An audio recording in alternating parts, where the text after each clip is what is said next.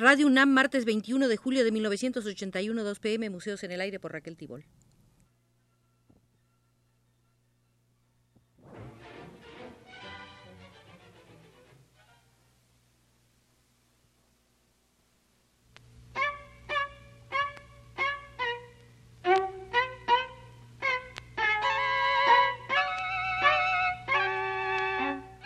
Museos en el Aire.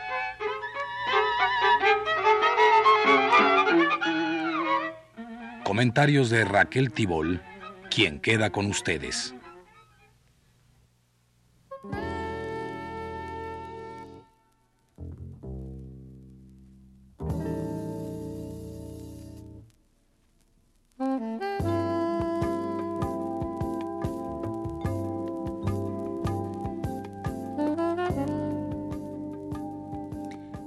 Museo de la Amistad?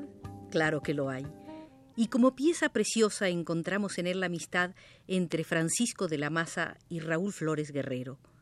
En mayo de 1963, Francisco de la Maza hizo por su cuenta una edición de 36 ejemplares con algunas de las cartas que desde los Estados Unidos le había enviado Raúl Flores Guerrero.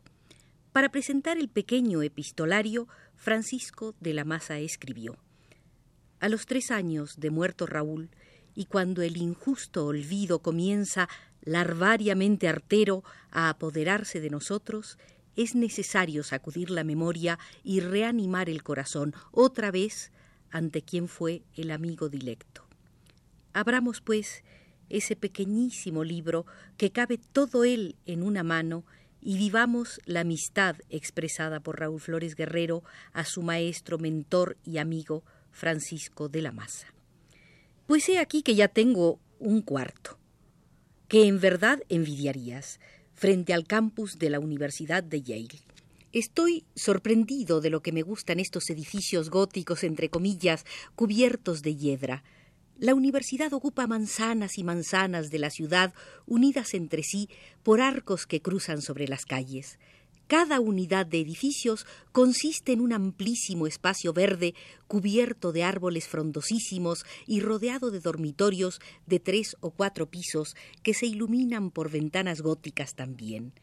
La biblioteca es monstruosamente perfecta. Tiene más de un millón de libros, todos catalogados y organizados por secciones en las que existen no sé cuántos salones, con emplomados hacia jardines interiores, con sillones forrados de piel en los que, si te llegas a sentar, corres el peligro de no querer levantarte nunca. Es la séptima biblioteca del mundo. ¿Y cómo están exhibidos los incunables? Vi la gran Biblia de Gutenberg. ¡Qué finura de tipografía! Solamente recorriendo los diferentes departamentos duramos más de una hora cuando se ve una universidad como esta, la nuestra, a pesar de sus edificios nuevos y flamantes, por su organización, parece estar en el Paleolítico. Nada se deja aquí al azar. La biblioteca tiene ya un catálogo especial para nosotros y un salón de lectura con los libros que tenemos que consultar preparados. Desde mañana los negros de Sudán, los monjes de Tailandia, los españoles y los birmanos, los argentinos y los turcos que están estudiando conmigo, no tendrán que preocuparse absolutamente por nada, igual que yo. ¿Sabes cuánto cuesta este pequeño curso de un mes? Seiscientos dólares. Y hay varios que lo pagan de su bolsillo. Llevamos vida de príncipes orientales, de la clase al jardín, del jardín a la mesa, suculentamente servida siempre, de la mesa al jardín otra vez, para tumbarnos en el césped, del césped a nuestro cuarto, esperando que el crepúsculo termine a las nueve de la noche. Ahora es verano. La carta de Raúl Flores Guerrero fue escrita el 24 de julio de 1959 desde New Haven, Connecticut, sede de la Universidad de Yale fundada en 1701. Ahora es verano y no hay estudiantes en Yale. A Justino y Aline se refería Raúl a Justino Fernández y a Durán, su esposa. Les escribiré sobre otras cosas que quisiera contarte, pero que odio repetir. Como tú las leerás todas, a ti te escribiré siempre, más que nada, de las cosas que me impresionan en lo personal. ¿Acaso no eres mi padre, mi hermano, mi maestro, mi amigo, lo mejor que en las relaciones humanas puede tener un hombre junto con la familia? Los extraño tanto, a ti, a Lynn, al niño. Raúl.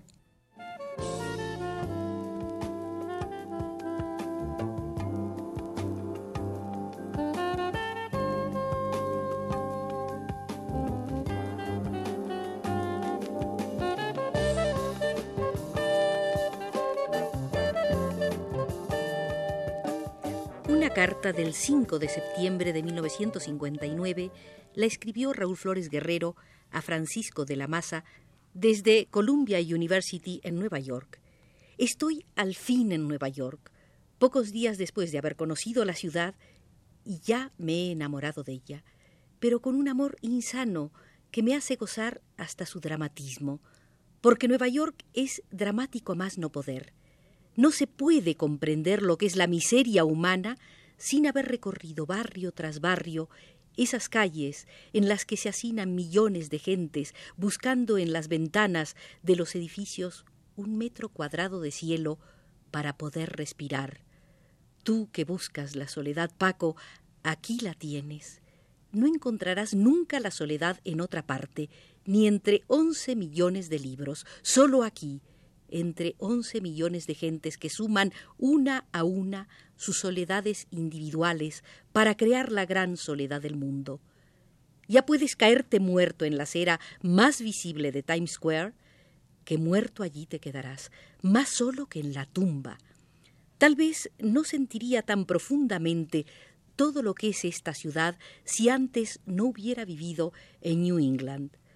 Allá es el campo abierto, deshecho como verde rompecabezas por los lazos y los brazos del río. Aquí muros altos, oscuros y siempre perforados por la monótona repetición de las ventanas. Allá son las casas blancas, con sus techos a dos aguas y rodeadas de jardines en las que los niños se ruedan en medio de grandes carcajadas. Aquí son los slums, no uno, ni dos, ni mil. Casi todo Nueva York es un slum con las escaleras de la calle repleta de los niños que se han sedimentado de todos los pisos del edificio por sobresaturación. Allá el mar y aquí el asfalto. Tranquilidad abrumadora por un lado y abrumadora tensión nerviosa por el otro. Y soy tan salvajemente, entre comillas, hombre de ciudad, tan primitivamente, entre comillas, hombre moderno por sentimiento y por convicción, tan masoquistamente bárbaro, entre comillas, de mi civilización, entre comillas, que si me dieran a escoger entre estos dos lugares para vivir toda mi vida, escogería sin dudarlo Nueva York.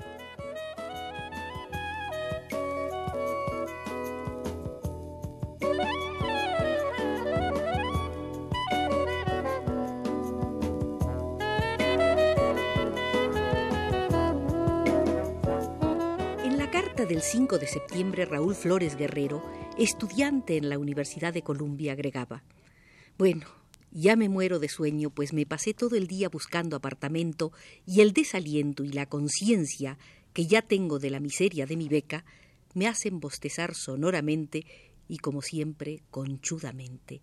No sé de dónde me sale siempre a mí la seguridad de que todo saldrá bien, aunque los obstáculos sean enormes. Tal vez esa seguridad que me envía un tótem oculto que por allí ha de andar en la selva de Chiapas o en el fondo del mar, mi nahual, mi otro yo, sea la base de que así sea. Te quiere tu hijo, hermano y compadre, Raúl. El 23 de septiembre de 1959, también desde Nueva York, Raúl Flores Guerrero le escribe a Francisco de la Maza. Ha empezado el otoño en Nueva York. Los árboles ya solo son verdes a medias, pues el sol se está comiendo el color de sus hojas poco a poco y un viento fresco comienza a arrastrarlas en grandes cantidades por las avenidas de Central Park. No sé nada del invierno en esta ciudad, pero me imagino que no hay mejor tiempo para vivirla que este.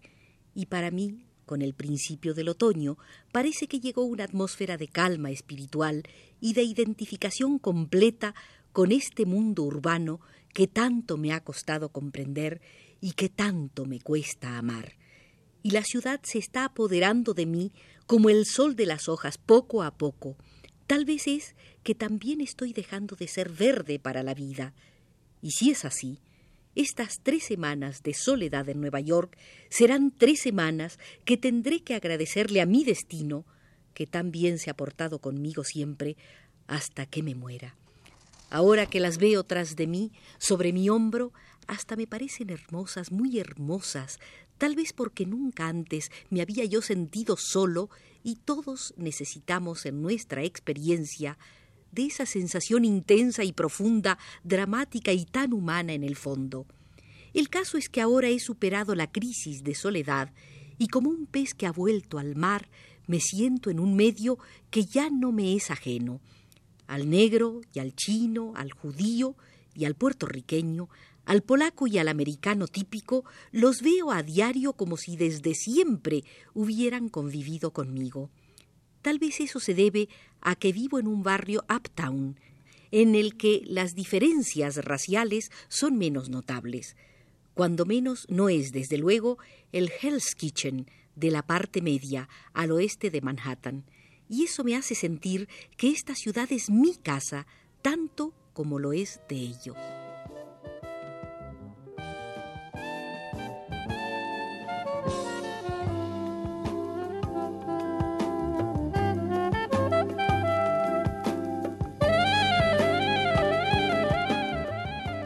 En la carta del 23 de septiembre, Raúl Flores Guerrero agregaba les he preguntado a algunos amigos o conocidos si han visitado la batería, la sección de Wall Street en domingo. Nadie lo ha hecho nunca. Los domingos o se van al campo o se encierran en su casa a leer las 500 páginas del New York Times y a ver la televisión. Pero yo he visitado Wall Street este domingo y las sensaciones que tuve, las emociones que viví, solo son comparables a las que tuve y viví frente a las ruinas mayas en medio de la lluvia. ¿Te acuerdas? Comparables en intensidad, pero qué distintas, en cualquier forma maravillosas. Le escribí a Justino que visitar a Wall Street en domingo es como llegar de otro planeta para visitar las ruinas de nuestra civilización. Y es la verdad. El hombre allí no existe por ningún lado. Las viejas calles, viejas para este mundo, estrechas y oscuras, se extienden hasta el río bordeadas por los acantilados sin fin de los rascacielos. Me fascinaba ver al través del lente de la cámara hacia el cielo un pedazo irregular de un rompecabezas azul, más azul por la negrura de los muros que parecen seguir más allá de sus aristas hasta quién sabe dónde y Trinity Church, tu adorada Trinity Church, con su cementerio que es el único lugar iluminado, renegrida no de sol sino de sombra, de tanta, tanta sombra. Al visitar estas ruinas de nuestra civilización una mañana de domingo en Nueva York, me sentí como el artista azteca ante su obra. ¿Recuerdas aquel párrafo de mi tesis? Qué bien me llevó mi intuición para dar en el clavo que después de manejar el cincel de piedra, los mazos de madera, el estilete de cobre, las arenas pulidoras, en este caso el acero y el concreto, el soplete y la remachadora, cae postrado al fin, impotente e insignificante ante la obra salida de sus manos.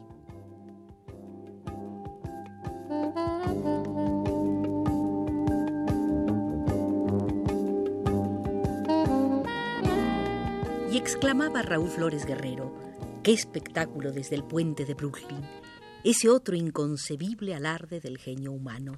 Al través de la gran red de acero que parte en cuadritos el cielo, el crepúsculo de Nueva York es único en el mundo. La miseria del slum, la mugre de las casas cercanas a los muelles, la opresión de las estrechas calles de la batería, todo se pierde con la llegada de la noche y a medida que el disco rojo se enciende más y más desciende y se agranda, las nubes se vuelven moradas, violetas y naranjas y plateadas y doradas y aún negras hasta que de repente La estatua de la libertad alumbra su antorcha por encima de la neblina que en jirones cubre la desembocadura del Hudson para acabar con el sol de una vez y dirigir el concierto como de grandes carcajadas luminosas que Manhattan entera entona con las bocas de sus edificios, tan negros en sus perfiles que hacen sentir clara la noche. ¡Qué horror! Se me ha ido el perico, pero en alguna forma tenía que contarle esto a alguien y a quién mejor que a ti. Creo que este crepúsculo es el que más me ha emocionado en toda mi vida. El barrio italiano con su bullicio y aglomeración. El Chinatown, en uno de cuyos callejones me escondí para cenar, casi deshecho los dos barrios viviendo codo con codo y luego el subway con sus chirridos que llegan hasta las entrañas y sus ventiladores eternamente funcionando. Todo esto tiene que hacer entender el porqué del arte abstracto en sus múltiples facetas, dos de las cuales son el escape total o el deseo infinito de expresar este mundo a base de puras sensaciones tan confusas, tan mezcladas, pero tan intensas, ricas y profundas, como un día como este de Nueva York.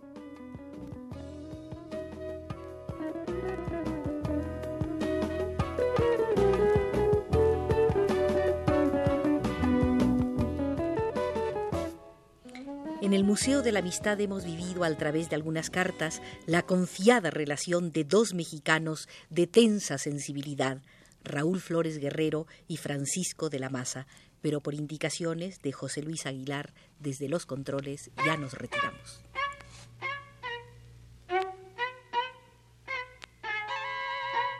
Museos en el aire.